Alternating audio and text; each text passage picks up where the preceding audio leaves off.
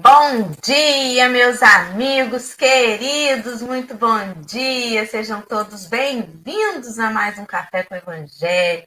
Nesta sexta-feira, dia 16 de dezembro, nós já estamos aqui reunidos, deixamos aí o recadinho para os nossos amigos da comunidade surda. Então, o pessoal que não enxerga a tela ou está acompanhando a gente pelo podcast, né? Nesses minutos em que passa aí o aviso da nossa intérprete de Libras, deve pensar assim, mas ficou mudo, né? Deu defeito, não está funcionando, é porque na tela estava a nossa querida amiga Verônica, intérprete de Libras, sinalizando aos companheiros da comunidade surda que hoje, infelizmente, apesar de ser dia de intérprete de Libras, a Babi teve alguma complicação aí, não conseguiu entrar. Então, nós avisamos para que acompanhe através do Facebook.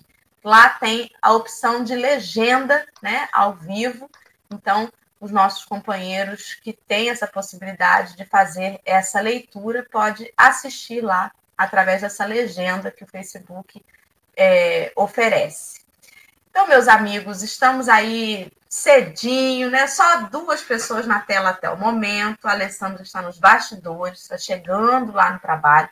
Já já ela vai entrar. Enquanto isso, eu vou fazer a nossa audiodescrição conforme nós estamos aqui, ainda nos últimos dias do layout do Evangelho de Lucas, que é o estudo que nós estamos caminhando para o fim. O fundo da tela, ele é um papel de parede de fundo branco, com alguns livros abertos e xícara azul, sinalizando um livro aberto com uma xícara de café, né? Aparecem quatro pontos nas extremidades dessa tela. No canto superior esquerdo, nós temos uma tarja escrito Café com Evangelho. E no canto inferior direito, o desenho de Jesus apontando para o centro da tela os seus indicadores. Ele veste blusa branca e calça jeans. E, por enquanto, estamos em dois retângulos bem no centro da tela, uma à esquerda e uma à direita. Na esquerda estou eu, a Dora. Eu sou uma mulher branca, meu cabelo está liso, está abaixo do queixo, ele é castanho, tem uma mecha grisalha. Eu estou com uma blusa na cor laranja de alça, sentada numa cadeira gamer preta. O fundo da minha tela é uma parede cinza. E ao meu lado, no retângulo direito, está Mila, nossa convidada. Mas agora parece que a Alessandra já chegou na tela, pronto. Então mudou um pouquinho a configuração. Estamos em três retângulos. Então, ao meu lado agora está a Alessandra. Vou pular então a descrição da Mila. A Alessandra está no canto superior direito agora. A Alessandra é uma mulher branca, de cabelo liso, na altura da orelha ele é grisalho, ela usa um óculos de grau e hoje está com um brinco bem grande, né, pendurado aí, pretinho. Uma blusa também numa cor salmão de alça, né? E abaixo de nós está a nossa convidada, a Mila. E parece que está difícil eu descrever a Mila, né? Porque agora chegou a Bárbara. Acabei de anunciar que nós não teremos intérprete de Libras hoje, a Mila caiu. Oh, meu Deus, que confusa minha audiodescrição nessa manhã. Bárbara chegou, nossa querida intérprete de Libras, apesar de eu ter passado, inclusive, o vídeo avisando que não teríamos hoje, cá está a Babi, né? Que bom que você veio, Babi, que bom que você está aí. Então, coloquei a Babi no, agora vamos organizar de novo essa tela. No canto superior direito entrou a Bárbara Barbosa. A tela dela está paralisada no momento. Agora voltou a, a ter, né? Babi não, não está ouvindo a gente. Não. Então tenta sair e voltar de novo, né? Só para não me perder aqui no tempo. A Babi é uma mulher negra, ela está de turbante azul, um casaco preto, o fundo da tela dela são ripas de madeira e coloridas. Sai e volta, Babi. Não sei se ela nem vê a tela da gente, né? Vamos seguir nessa audiodescrição. A Mila está no canto inferior. É... Alessandra, se você puder botar para ela no chat, eu não consigo escrever e falar ao mesmo tempo.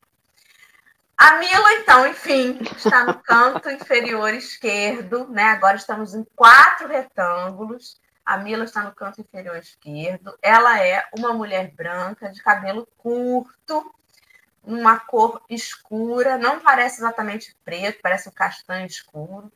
Ela está com fone de ouvido, uma blusa estampada com cores preta, salmão, branca, azul, né, em diversos formatos, tem listras, uma blusa bem bonita. O fundo da tela dela é uma parede branca com um quadro pendurado logo acima da sua cabeça.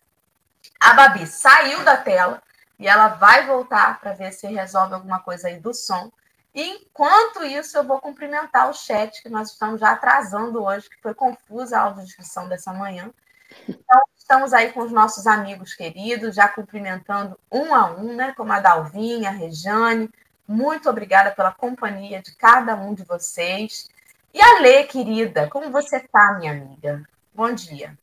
Bom dia, me sentindo numa montanha russa que você sobe e desce que fica totalmente tonta, né? Entra e sai, tadinho. Mas isso é um exercício que a gente tem que fazer, né, meu povo? Um dia a gente espera, outro dia a gente chega cedo, outro dia a gente chega atrasado, e aí a gente testa a nossa persistência, a nossa paciência, a nossa tolerância. Com tudo que a gente não tem controle, a gente não controla nada, né? Então, se Babi puder conseguir voltar, volte. A Mila, mais do que pacientemente, conseguiu aguardar até chegar a audiodescrição dela. E é isso. E sextou, meu povo, sextou, vocês estão tudo bem? A gente espera que vocês estejam bem, né? E que cada um sinta aí um abraço à distância bem caloroso. Caloroso, fresquinho, né? Porque hoje calor, calor sem tá caloroso ser fresquinho também, né? O Babi já chegou aí de volta mas que a gente possa ter aí muita luz nessa sexta-feira. E eu já vou chamar a nossa convidada de hoje, que retorna depois de um tempo que não vem ao café, nossa querida Mila. Seja muito bem-vinda, meu anjo. Se apresente a gente. O pessoal já te vê no chat de vez em quando, você está aqui comentando, mas se apresenta para o pessoal, por favor. Diga, fala um pouquinho de você.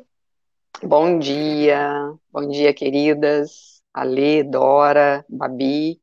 Bom dia a todo o chat, muito bom estar com vocês, estarmos aqui, termos essa oportunidade. Meu nome é Mila, é, eu moro um pouco em Itaperuna, um pouco em Brasília. Aqui em Itaperuna, eu, enquanto espírita, né, vivencio experiências, tenho a vivência no Grupo Humberto de Campos, já fui evangelizadora da mocidade, infanto-juvenil, coordenadora da parte de educação. Faço parte aqui do, vou falar da equipe do café, em vibrações, quando eu não estou presente. E gosto muito de estar aqui com vocês. É um aprendizado frequente, contínuo. Sou psicóloga, adoro contato com pessoas, adoro ser humano, amo o que eu faço, e é isso, amo cuidar do outro, aprender cada vez mais. Estou aqui para aprender com vocês. Muito bem, muito obrigada, obrigada querida. Gratidão, Mila, mais uma vez pela sua disponibilidade de estar com a gente aí. Então vamos começar nosso, nosso programa fazendo a nossa prece inicial, né? Que é para a gente acalmar. Chegamos agitados nessa sexta-feira, um vai e vem, a Babi com problemas na internet, Vamos orar. Ale, querida, você pode fazer isso para nós? Com certeza. Ontem a gente brincava, a gente concluiu um estudo na, na Casa Espírita, que eu e Dorinha frequentamos, que é a Suave Caminho, e o professor falou assim, o instrutor falou assim, quem fará a última prece? A última prece do curso, porque o curso findou todo o seu ciclo, né? Ficou todo mundo assim, cri, cri, cri. Até o mosquitinho que passava a gente escutava, porque ninguém falou nada, né? Aí a gente brincou que a gente ia fazer um curso na Casa Espírita de como desinibir para fazer a prece. Não é nem para fazer ensinar a prece, não. É para a gente desinibir. Então, toda vez que a Dorinha fala assim, faz uma prece, eu sempre lembro dos estudos que a gente faz na Casa Espírita, quando o instrutor fala assim, quem vai fazer a prece? Até o, a asinha do mosquito vira um furacão, porque ninguém fala nada, fica todo mundo quietinho, né? Então, amigos queridos, que a gente perca essa inibição, essa inibição que a gente tem de falar com Deus, Porque a prece é quando a gente abre o nosso coração para conseguir conectar com o coração de Jesus, com o coração da espiritualidade amiga. Esse coração que não é vermelhinho, não tem aquele formatinho que a gente desenha no papel, muito menos aquele formato que a nossa anatomia possui, mas é aquele coração que pulsa de amor, de fraternidade, de compaixão, da espiritualidade para conosco. Então, Senhor Jesus, aqui a gente vem te agradecer, a gente vem pedir, a gente vem pedir a saúde física, a gente pede tanta coisa, mas nesse momento a gente pede compreensão. Estamos nos encaminhando, Senhor Jesus, para quando essa humanidade lembra ainda mais de você. Ou aqueles que não lembram o ano todo, nesse momento vão lembrar. Que é o que a gente aqui vulgarmente comemora como seu aniversário. Então, que a gente possa fazer desse mês de dezembro uma lembrança contínua do seu nascimento, renascendo diante dos nossos problemas, renascendo para aqueles que pedem pão, pedem prece, pedem amparo, porque eles também precisam renascer junto com eles nessa proposta que você teve de amor ao próximo, de caridade, e que a gente possa realmente compreender o que é caridade. E que esses estudos que temos feitos aqui no Café com o Evangelho, em contraponto, falam da sua crucificação, Senhor Jesus, também possam ser um passaporte para o nosso renascimento, porque ninguém morre de verdade. E morre só uma carne. E a gente renasce todo dia em espírito. Tantos partem para o plano espiritual e que a nossa compreensão possa, é, que a gente possa realmente compreender esse renascimento também em espírito dos nossos entes queridos, nossos amigos que retornam hoje para a pátria espiritual. Ou seja, Senhor Jesus, a gente renasce todos os dias quando a gente abre os nossos olhos e diz bom dia para o sol e diz bom dia para você. Então, que a gente possa verdadeiramente renascer hoje, Senhor Jesus, o nosso compromisso no bem, na verdade, nesse seu evangelho de amor. Muito obrigado pela sua presença em nossas vidas e que você possa continuar sempre sendo a nossa inspiração. Assim seja. Assim seja. E assim vai ser, né? Acho que Babi está com algum problema de internet lá. Então, eu vou colocar o texto na tela e não vou colocar a Bárbara isoladamente com o texto. Posso? Já? Já posso? Tá. Então, vou colocar a Babi, então, é, e o texto na tela. A gente vai conseguir ouvir a Mila, tá? Só um momento aí. Nesse momento, nós temos a nossa intérprete de Libras à esquerda um quadrado maior. À direita, nós temos uma tela preta com as letrinhas brancas passando. Para os companheiros que estão no chat, o link já foi colocado lá. Eu não vou me estender hoje sobre essa questão do link, porque todo mundo né, que acompanha o café sabe que a gente coloca aí. E vamos partir para a leitura logo de uma vez, para a gente não perder mais tempo de ouvir nossa preciosa companheira Mila. Fica à vontade, querida. Então, do livro Trilha de Luz, por Emmanuel, psicografia de Francisco Cândido Xavier, a página é, 19, nos grandes momentos. E todos os seus conhecidos Oi. e as mulheres que juntamente o haviam seguido desde a Galiléia estavam longe, vendo essas coisas. Está em Lucas, versículo 20, 23 capítulo 23, versículo 49. A solidão de Jesus no Calvário é uma lição viva aos discípulos do Evangelho, em todos os tempos. Quase sempre os aprendizes procuram impor ao próximo o seu, o seu modo de sentir. Às vezes, quando menos avisados, raiam pela imprudência, ansiosos da renovação imediata de amigos, conhecidos, familiares. Suas atividades se convertem num conjunto de inquietações indevidas. Andam esquecidos de que cada um será compelido ao testemunho nos grandes momentos. E, quando chegado o ensejo, devem contar, acima de tudo, com Deus e consigo próprios. Jesus, no apostolado da luz e do bem, junto ao espírito popular, formara compacta legião de amigos. Todos os beneficiários de sua obra o seguiam em admiração constante. volteavam-lhe em torno dos passos, não só os admiradores, os aprendizes, os curiosos, mas também os doentes da véspera, reintegrados no tesouro da saúde, a força da sua dedicação divina.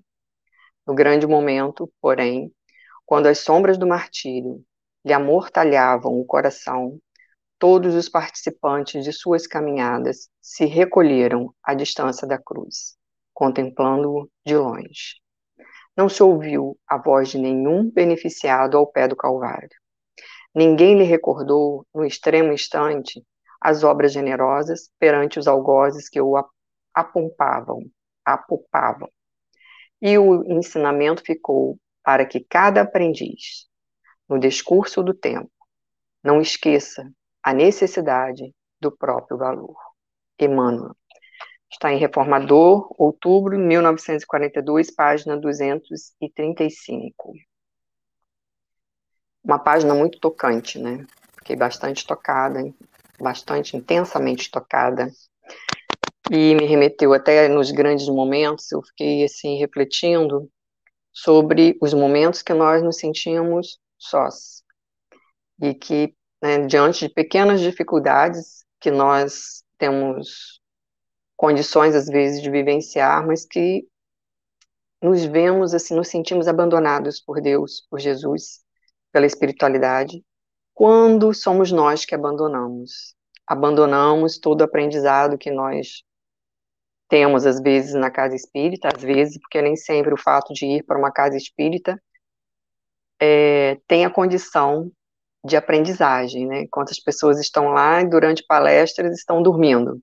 Quantas pessoas estão lá e durante estudos estão com a mente vagando para outro lugar? Quantos têm dificuldade de concentração?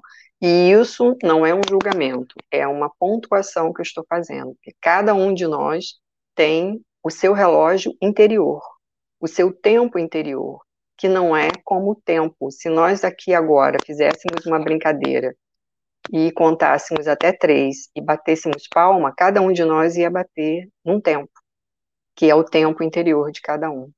Nós temos uma forma de andar diferente, enfim, cada um de nós tem uma maneira de digerir as situações da vida. Então, a solidão de Jesus no Calvário é uma lição viva aos discípulos do Evangelho em todos os tempos. É uma grande lição. Todas as vezes que eu vejo, via, né, algum filme de Jesus no Calvário, eu me emocionava profundamente e pensava, nossa, que crueldade. Mas também hoje, como espírita, né, que eu sou espírita desde 97, eu não nasci numa família espírita, e quando eu penso, né, que nós, eu poder, posso ter estado lá, e isso também pode me comover hoje, né? De forma em relação à culpa.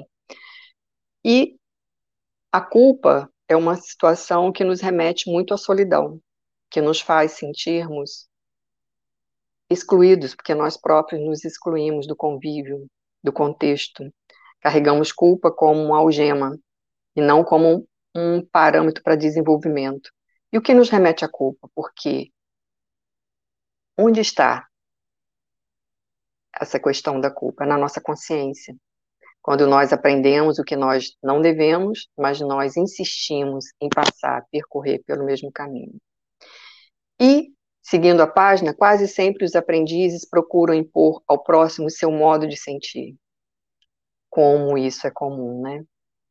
Nós queremos sempre que o outro seja como nós desejamos. Me lembro de uma reunião de pais que eu participei num colégio que eu trabalhava, em Itaperuna, e um pai me perguntou: não tem controle remoto para filho adolescente? Eu falei: não, não tem. Não dá para fechar dentro do armário? Eu falei: não, não dá. É aprender a conviver. Então, assim, nós queremos um controle remoto para movermos o outro, né? Tão bom se tivéssemos um pozinho mágico, se pudéssemos, né? Nós imaginamos isso, não é que seria tão bom, porque o nosso desafio é estarmos desenvolvendo a nossa capacidade de amar, de sermos solidários, de sermos caridosos, estando na relação com o outro, né? É ali, é aí que nós vamos nos lapidando. respirando profundamente, desenvolvendo a paciência, como a Ali falou, a compreensão, burilando nossos atos, colocando água para termos uma pequena pausa antes do que nós vamos falar, para não, é assim, se nós não gostamos de agressividade, o que nos faz sermos agressivos? Se nós eh, julgamos o outro por ser egoísta, o que nos faz termos atitudes egoístas? E não percebemos isso, né? Então, a nossa grande questão é como nós vamos vivenciar a nossa autodescoberta nos grandes momentos da nossa vida. Como nós vivenciamos? Quais são os grandes momentos? Ah, são aqueles que eu estou feliz, que eu estou na festa, que eu estou ali. Não, nossos grandes momentos é quando nós estamos conosco mesmo e em conexão com a espiritualidade, com Jesus, quando nós estamos num beco sem saída. Mila, você permite que eu, que eu faça uma colocação aí, linkando claro. o que você falou, né? Você puxou agora no final exatamente a parte que Emmanuel fala ali, que quando chegar do ensejo, devem contar, acima de tudo, com Deus e consigo próprios. Sim. Essa, essa, esse texto é realmente uma grande lição, e a passagem é uma grande lição, porque nós somos muito cobradores, né? Sim. Nós somos ali publicanos. A gente é assim, eu faço, mas na hora que eu precisar, eu quero que faça por mim, porque senão eu vou dizer assim, tá vendo? Cansei de ser bom bonzinho, não ganha nada. No momento em que eu mais precisei, tá vendo? A Mila fingiu que nem me conhecia, nem chegou perto de mim. E a gente vê que o que está em questão ali não é nem o amor. Não é o amor. Sem dúvida alguma que os discípulos tinham intenso respeito, carinho e amor pelo mestre. Mas no derradeiro momento, aquela coisa do meu Deus, né? Se eu for, eu vou, vou, vou também, eu também vou, vou, ser crucificado, né? E eu, né? Do, do egoísmo, do pensar em mim. Medo, do, né? Do medo. Gente, isso é humano. E Jesus é. em nenhum momento falou assim, tá vendo só? Ajudei tanta gente, esse povo todo aí, ó. E agora eu tô aqui e ninguém me ajuda. Mas também vai, deixa só ver Deixa ver, quando eu voltar para o espiritual também não, nem venho mais aqui, nem vou olhar mais eles. Não, a lição é tão grande, tão grande, que é só sobre a nossa necessidade de servir. Quando a gente se depara com a ingratidão dos outros e aquilo nos fere, tudo bem, é legítimo, né? Você sentir chateado porque alguém é ingrato com você. Mas a gente tem que se perguntar por que, que eu preciso esperar reconhecimento. Tem gente que tem problema em dizer não. Tem. Nossa, não consigo dizer não para ninguém. Por quê? Porque não quer ficar mal com ninguém. Sim. Às vezes faz até o que não gosta, mas se eu não fizer, fulano vai ficar chateado. Uma necessidade imensa de ser aceito, com medo de que as pessoas, né, não pode ser que não não me aceitem se eu fizer diferente. A verdade é que você, sendo você, do jeito que você é, na hora da, do seu testemunho, é exatamente sobre você e sobre Deus. E mais é. ninguém. Como fala é Madre Teresa, né? É, Dê ao mundo o melhor de você, mas isso pode nunca ser o bastante. Dê o melhor de você a si mesmo. Assim Veja que no final das contas é entre você e Deus. É só sobre isso, Mila. É verdade. E você falou dessa, dessas pessoas né, que têm dificuldade de dizer não e de agradar o próximo. Eu tenho necessidade de agradar sempre, agradar, e assim, não é agradar o próximo, é se sentir valorizada, né? E dentro da pessoa tem um vulcão em erupção, que ela está numa contradição, ela não quer aquilo, mas ela tem quer fazer, né? Ela não quer, mas quer. É aquela ambivalência. Então, esse vulcão explode às vezes. Eu achei interessante, também muito interessante, né? Quase sempre os aprendizes procuram impor ao próximo seu modo de sentir, e ele fala aqui quando menos avisados raiam pela imprudência, ansiosos da renovação imediata de amigos, conhecidos e familiares. Ansiosos, somos seres ansiosos. Esse livro foi escrito, essa página foi escrita é, em mil, eu falei aqui antes. Está aqui embaixo, é 1942. 1942. Emmanuel já falava da nossa ansiedade. Hoje, em 2022, essa ansiedade está aí em todos, né? Nós somos seres ansiosos, inquietos, como nos fala Joana de Ângeles. Nós somos seres que desejosos de imediatismo. Nós temos o que Zygmunt Bauman fala das relações líquidas, né? Nós queremos tudo agora, já, vamos beber isso, vamos beber, estar com o outro, vamos degustar isso, mas eu quero agora. Hoje tem um fast food, né? Se a gente pudesse ter um fast food de ser humano, talvez a gente acionasse frequentemente, né? Traz para mim um modelo assim, XYZ, que eu quero. Esse aqui não tá bom, esse lanche não tá bom, então vamos trocar. Diante das inquietações e do comando social, não podemos parar. Nós precisamos parar. Nós podemos parar. Nós temos a necessidade de pausa. E ele fala: suas atividades se convertem num conjunto de inquietações indevidas. Nós colocamos nossas inquietações no apego, no materialismo, no ter, no, não no conhecer a si, para desenvolver a fé, a fraternidade, a mansuetude. Eu tenho uma proposta. Todos os dias eu peço que eu desenvolva a mansuetude. Todos os dias eu mentalizo que eu possa desenvolver a compreensão, que eu possa desenvolver a paciência, a prudência. Claro que isso são as minhas questões, cada um tem as suas, cada um vai pedir para desenvolver. E o amor, o amor para a humanidade. Nossa, como nós estamos carentes de amor. O índice de adoecimento mental está atingindo assim, tá se, tá, se tornou né, uma epidemia. E a ONU, a Organização ONU, a Organização Mundial de Saúde já está sinalizando para os países a necessidade de terem atenção sobre esse aspecto na humanidade, que é o grande aspecto de ser, né? Nós somos seres racionais, mentais, que espirituais, em nosso desenvolvimento, requer que nós tenhamos, tenhamos né, a consciência da necessidade da nossa saúde. Olha, minha querida, você quer falar alguma coisa? Tô sentindo o que você quer. Eu tô tô ouvindo vocês, né? Eu fiquei pensando. Eu sempre tento me colocar nas situações que Jesus passou, não porque eu sou Jesus, não, tá, gente? Mas Sim. eu tentando sentir essa dor, né? Quantas das vezes a gente está no meio de uma multidão e a gente se sente só? Só.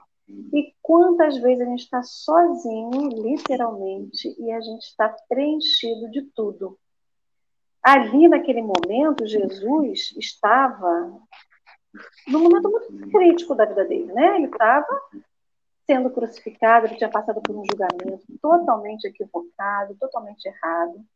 E todo mundo que naqueles momentos bons de Jesus o acompanhavam, ele olhou, cadê?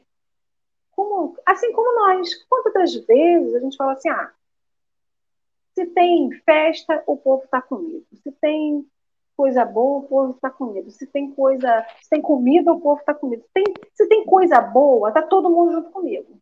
Mas na dificuldade todo mundo some.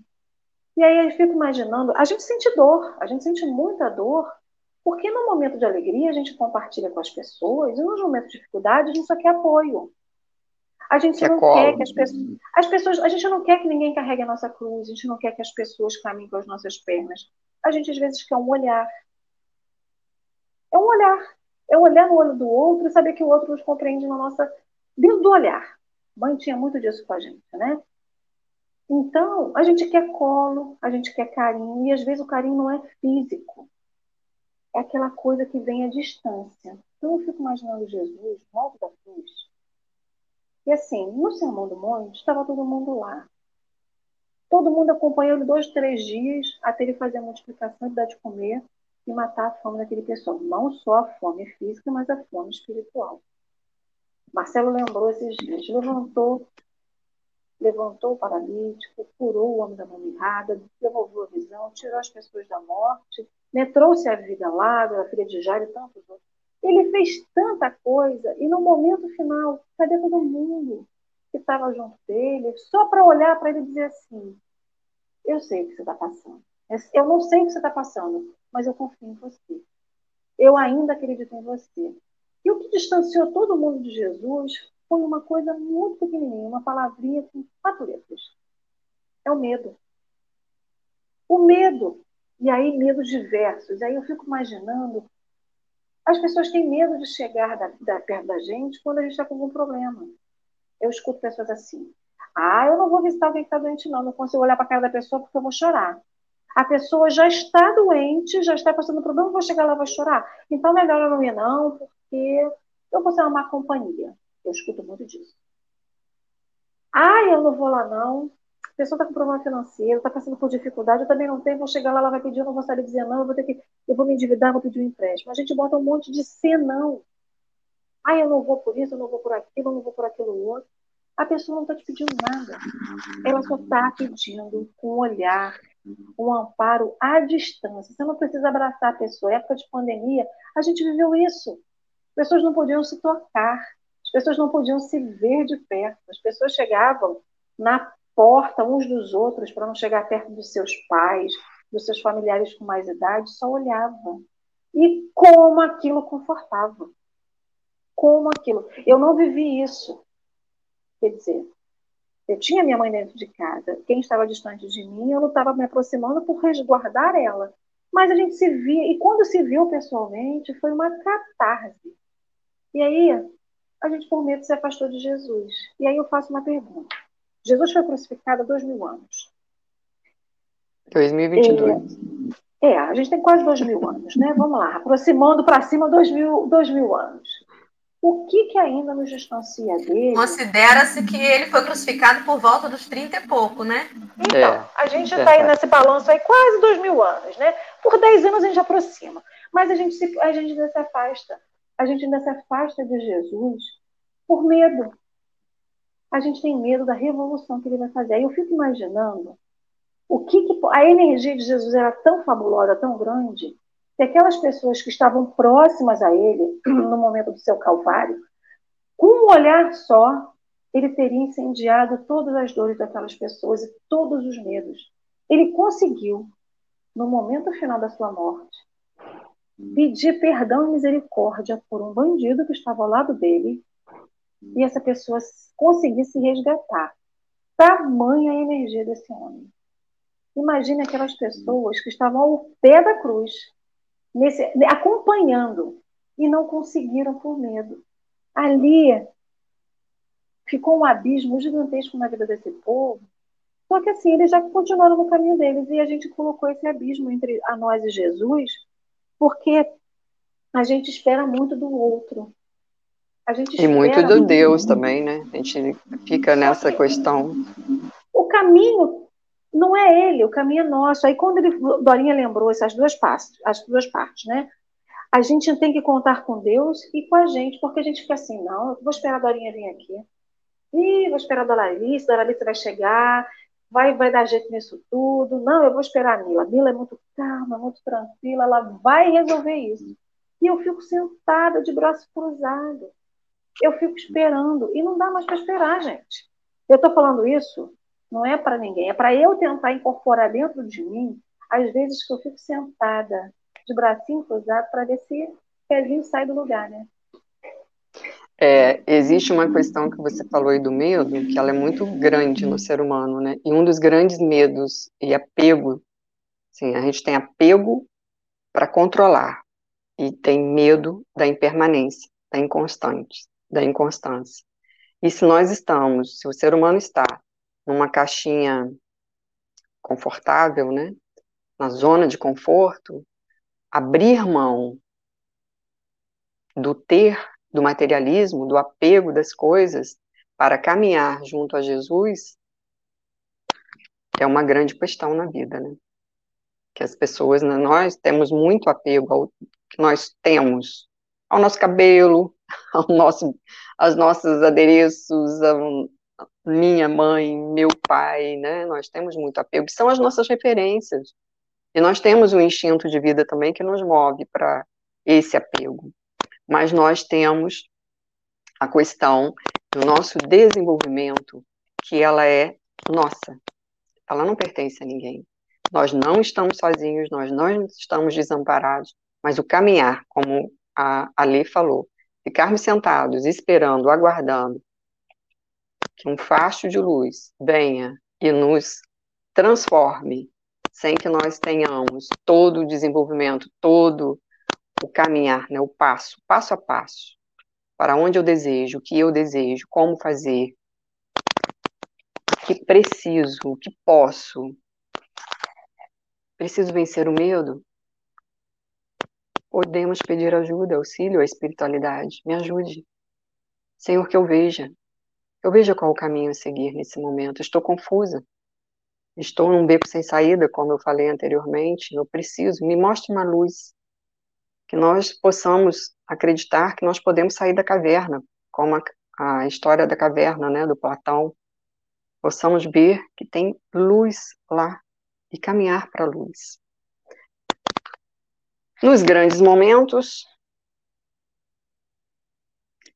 no grande momento, porém, quando as sombras do martírio lhe amortalhavam o coração, todos os participantes de sua caminhada se recolheram à distância da cruz, como a lei falou, nos sentimos abandonados, mas me vem aqui o olhar de compaixão, de amor de Jesus por todos. É belíssimo isso, né? Se nós nos sentirmos incluídos nesse olhar de compaixão, de benevolência, de amor incondicional, aquece o nosso ser.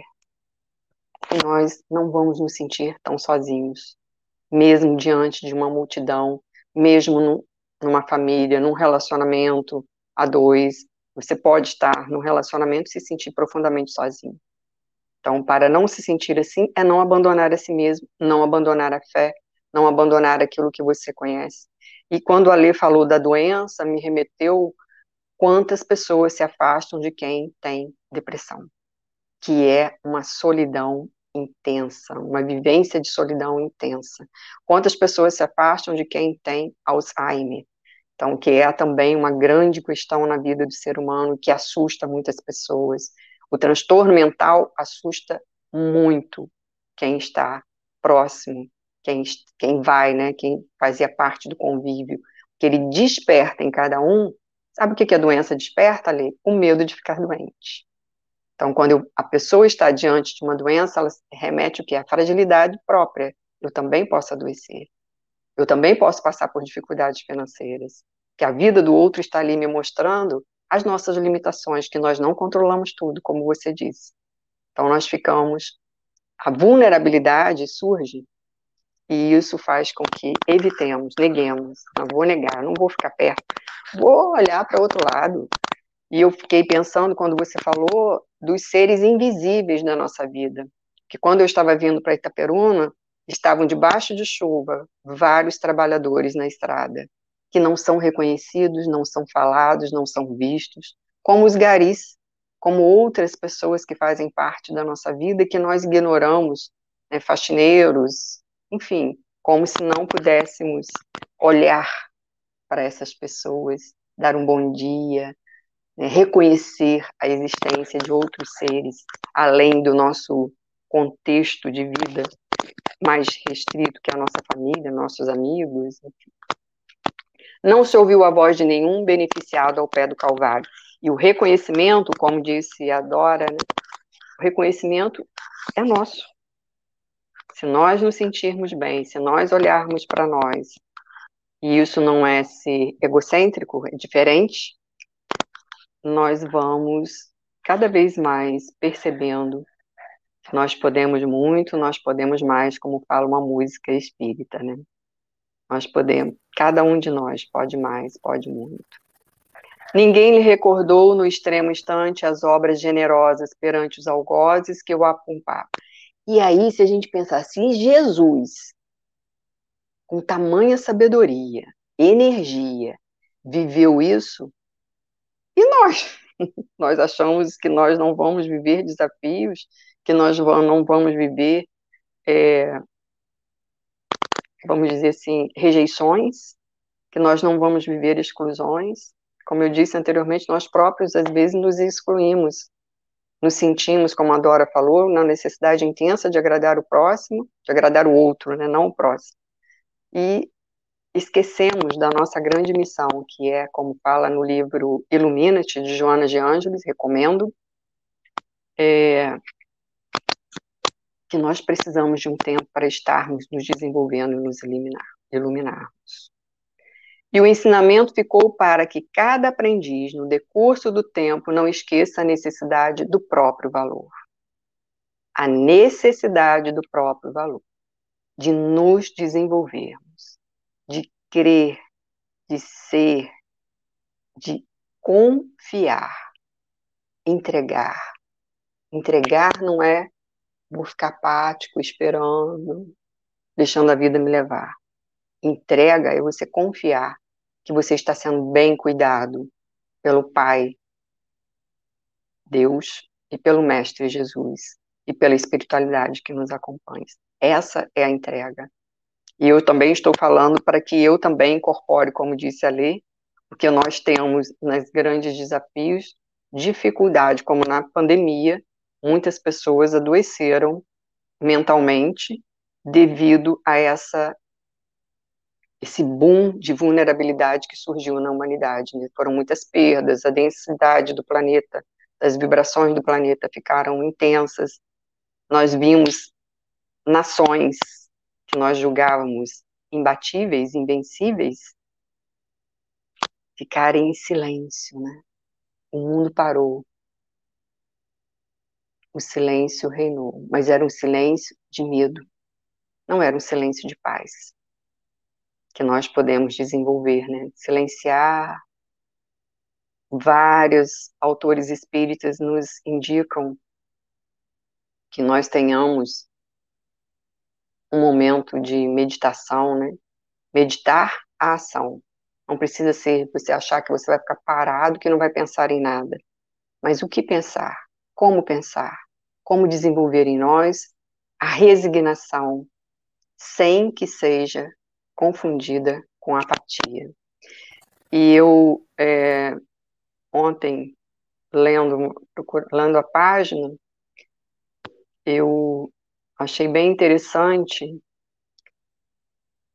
nesse, nesse mesmo link, tem várias páginas né, da Bíblia no Caminho, Bíblia do Caminho.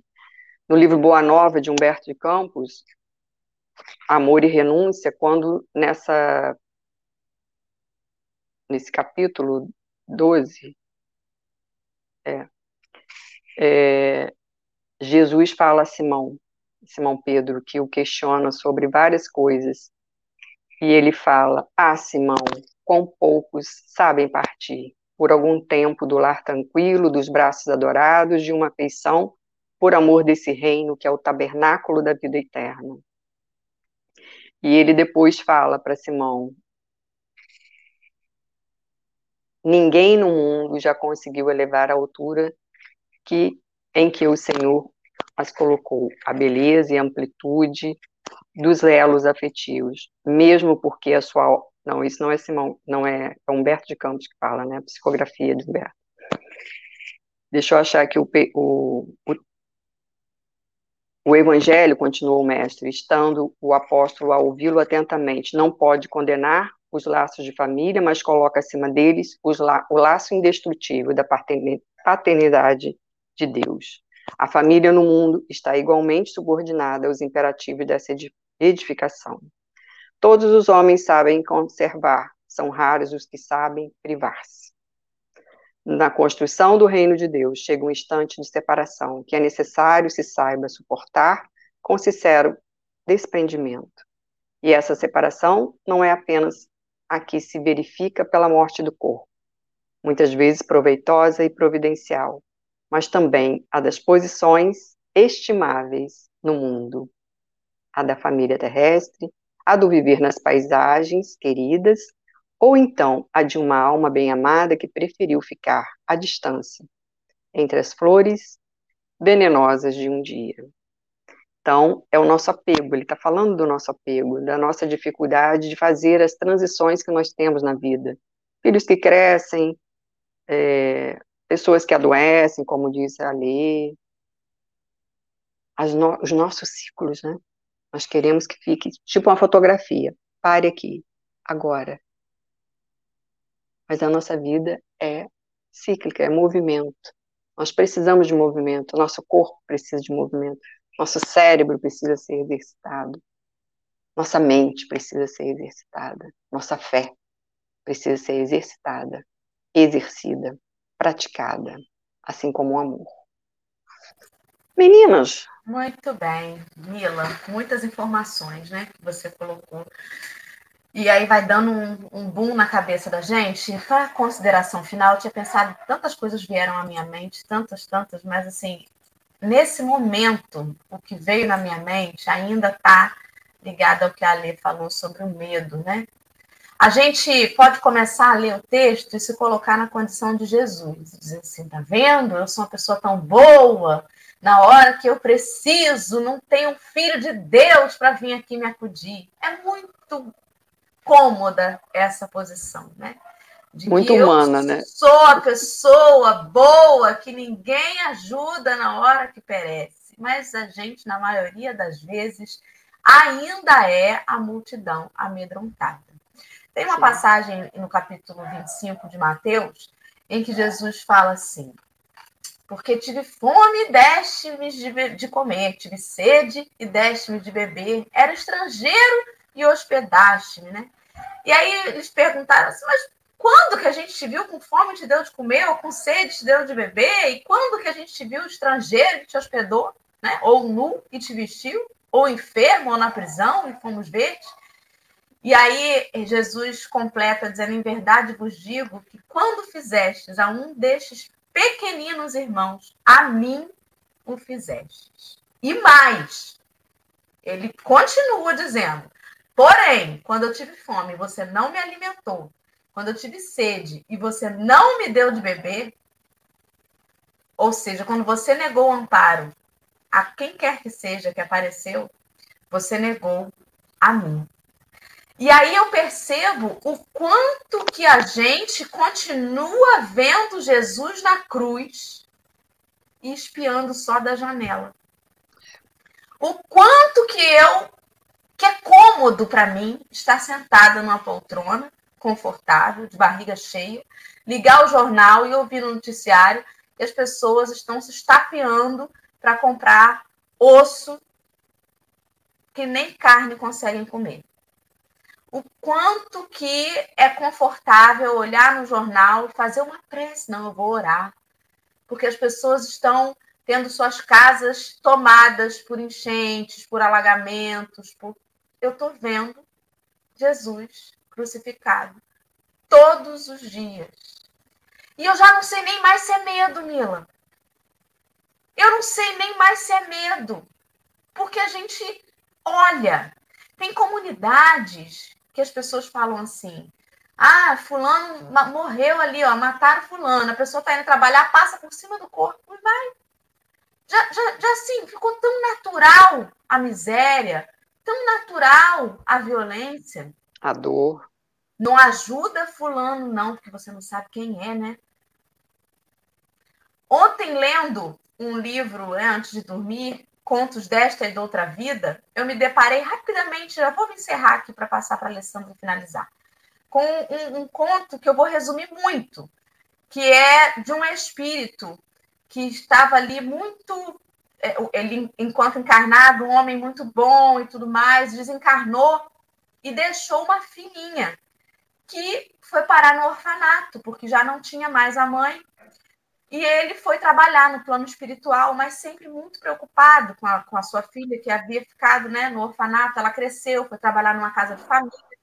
E ele começou a ser o mentor de uma casa onde aquela família, uma outra família, se reunia sempre para fazer o culto no lar, né? Ali tinha, inclusive, uma das pessoas da família, uma tia, né? Ela dava passividade, então ele se apresentava ali como irmão João, né? E aquela família ali né, agradecendo ao irmão João, benevolente e tal. E aí ele teve uma ideia, falou: essa família está tão né, assim no evangelho, eu já sei que eu vou fazer, eu vou influenciar a minha filha, Rosalva é o nome dela, já aos 20 anos, já muito deprimida, né?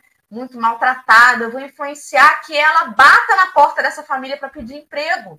Que essa família é cristã, essa família é espírita, essa família vai abrigar minha filha, que eu estou há tantos anos tentando ajudar. E aí ele foi, influenciou a menina, e foi, ela foi num dia que ela estava desesperada, ela teve a intuição, né, inspiração de bater naquela porta e pedir ajuda. Aí ele animado, falou: "Agora vai dar certo". A mulher abriu a porta e falou assim: "Ah, não tem, não tem serviço aqui para você não. Tenta bater na porta dos outros vizinhos aí, aqui não tem nada não". Fechou a porta e comentou com o marido: "Eu sei lá quem é essa mulher. Vai que é uma pessoa de vida fácil, eu vou deixar entrar na minha casa". E aí eles começaram a fazer comentários assim desse jeito, né? Sobre a filha dele, que ele teve um esforço danado para fazer ir lá, e aquela família toda ali preparando anos a fio, sendo mentor deles. E ele falou: Meu Deus, não estamos preparados. Estamos com os lábios cheios e o coração vazio demais. E ele continuou sendo o espírito protetor da família, porque era essa tarefa que tinham designado para ele na espiritualidade. Mas é triste você ver homens se reunirem para falar de Jesus, mas ainda assistirem à cena da crucificação debaixo dos seus olhos diariamente.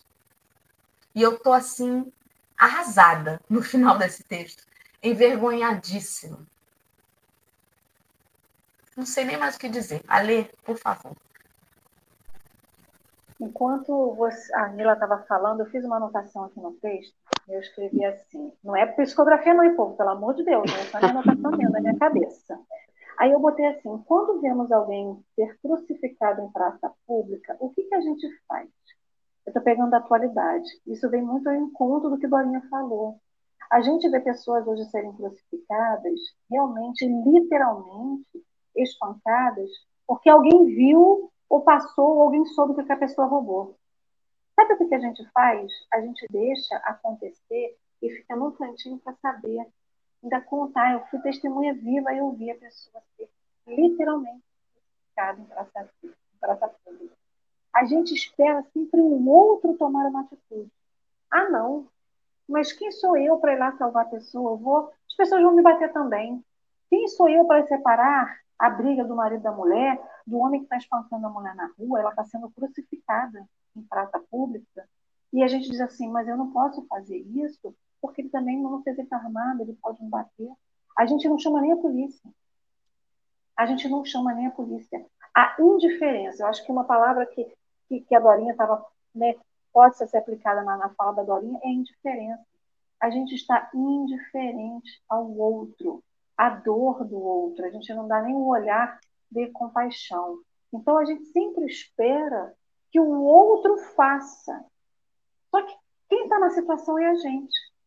Quem está na situação é a gente. Se aconteceu de chegarmos a uma situação em que a gente tem a possibilidade, se não resolver um problema, mas amparar de confortar a pessoa, mesmo que visualmente, ou ir lá tentar falar. Quantas vezes a gente vê pessoas que a gente cresceu junto, que a gente conhece a pessoa e fala assim, a pessoa está sendo inchada na rede pública, na rede social, ou enfim, né, seja literalmente na, nas vias físicas, ou literalmente na, na, rede social, porque hoje tem os linchamentos, as classificações com palavras, com atitudes dos cancelamentos, a gente fala assim, não, mas eu conheço essa pessoa desde ela nunca teria essa atitude. A gente nem isso a gente fala. Dorinha falou das questões das pessoas que vivem hoje em situações de vulnerabilidade, né, porque sofrem enchentes, as pessoas é, que estão na rua, a gente vê um morador de rua, a gente não para para dar nada para ele, porque ele foi parar na rua por escolha própria.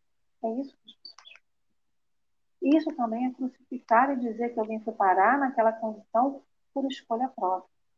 Pessoas quedam por muitos motivos. Alcoolismo é doença. O uso de drogas entorpecentes, que são as drogas, né, os, é, as drogas químicas, também é uma doença, uma dependência. Por que, que é fácil dizer que uma pessoa que fuma, que é uma droga legalizada, ela é doente, mas a droga que não é legalizada, ela não é doente, ela é sem vergonha. Ou ela não tem vergonha na cara. Então, assim, a gente crucifica a pessoa, né? E a gente não está no papel de Jesus, a gente está no papel da multidão que aplaudiu e disse que lavava as mãos. E a gente continua lavando as mãos até hoje. Então, Dorinha, nessa fala, acho que vem muito ao encontro do que a Dorinha estava falando, vem, vem, vem junto com aquilo que a Dorinha estava falando, é sobre isso. A gente continua hoje lavando as mãos, a gente continua nos bequinhos lá nas esquinas com medo de ver o que a gente, do que a gente fez, né? o resultado da nossa omissão.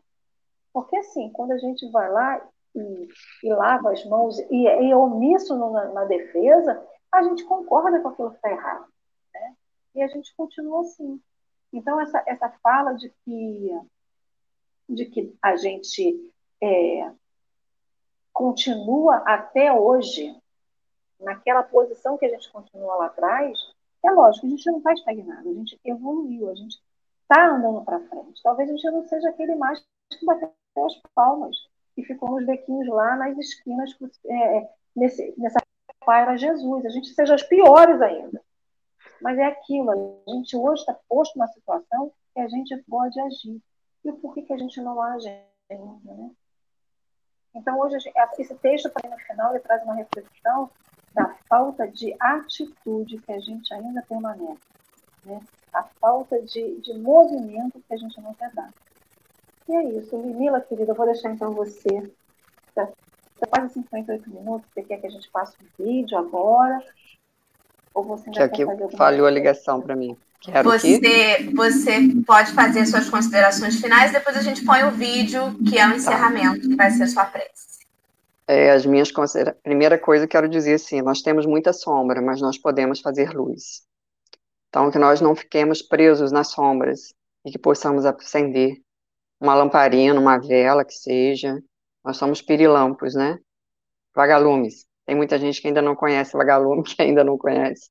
Nós somos vagalumes, aqueles bichinhos pequenininhos que acendem as próprias luzes que são vistos na escuridão. Nós podemos. Nós ainda podemos fazer mais. Nós estamos na inércia, ficamos paralisados na pandemia, mas nós podemos fazer mais. E eu vou é, falar sobre uma questão só do livro Amor e Renúncia, quando é, Pedro pergunta: como devemos, deveremos proceder quando os amigos não nos entendem ou quando não retribuem, nos retribuem com ingratidão? Jesus olhou e respondeu: Pedro, o amor verdadeiro e sincero nunca espera recompensas. A renúncia é o ponto de apoio, como o ato de dar é a essência de sua vida. A capacidade de sentir grandes afeições já é em si mesma um tesouro. E aí, essas afeições são para todos, como nos disseram a Lê e a Dorinha. A compreensão de um amigo deve ser para nós a maior recompensa. Todavia, quando a luz do entendimento tarde no espírito daqueles a quem amamos, devemos lembrar-nos de que temos a sagrada compreensão de Deus, que nos conhece os propósitos mais puros. Lembremos disso. Não estamos sozinhos. Nós podemos fazer luz. Como eu disse, fixarmos nas sombras, vamos ver sombras. Ou não vamos ver, né? Não quero ver, não posso ver. Que aproveitemos o mês de dezembro para nascer em várias coisas que ainda não temos e renascer em outras que abandonamos. No amor a Deus sobre todas as coisas. No amor aos que, ao mundo, aos seres humanos que nos rodeiam. Muita gratidão por estar com vocês. Muito obrigada. Nós que agradecemos, querida. Agora eu vou colocar aqui na tela o vídeo que a nossa amiga escolheu para fazer como prece de encerramento. Esse vídeo vai ser a própria prece. Na tela nós vamos ficar apenas com a Babi e o vídeo. Deixa eu arrumar aqui. Ah, espera aí. Agora sim. Isso, deixa eu ver. Não, vai ter que ser assim mesmo, né? Para que a Babi possa fazer aí a interpretação. Nós vamos ouvir, então, é... se bem que a Babi tá travada, né, gente? Tá. Travou? Bárbara? Hoje a gente está com problemas na transmissão aí para os nossos Voltou. amigos. Voltou? Ok. Então vamos lá. Eu vou dar o play no vídeo e nós vamos concentrar aí na, na música, na letra, para fazer como se fosse nossa prece final, tá, gente? Então vamos lá. Uma leve audiodescrição no início do vídeo, para os nossos companheiros que só nos ouvem. A cena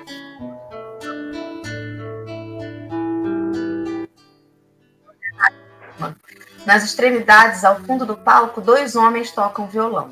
À frente do palco, à esquerda, está um músico Tim, homem negro vestindo blusa de manga longa e calça, está sentado em uma banqueta alta, tocando violão, tendo à sua frente um microfone. À direita, a cantora Vanessa, mulher negra, de cabelo preso para trás, com um vestido de manga longa, comprimento na altura do joelho, segurando um microfone com fio. O pai nunca dá pedra ao filho que pede pão.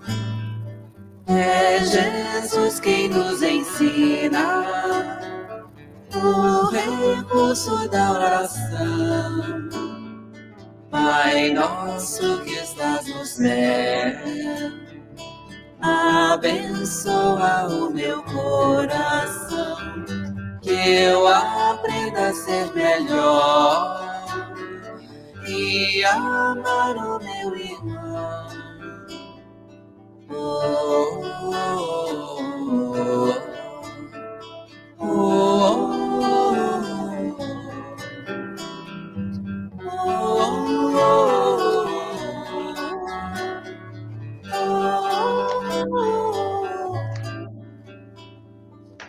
O pai nunca dá pedra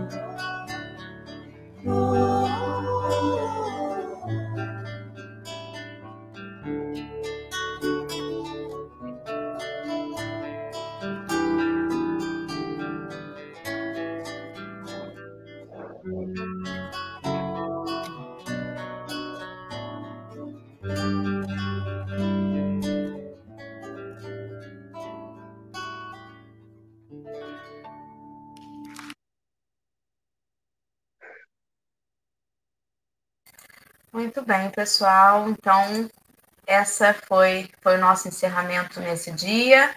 Quero agradecer a companhia de todos os amigos que estiveram com a gente e lembrando que amanhã tem mais café, que todo dia tem, graças a Deus. Beijos, até amanhã.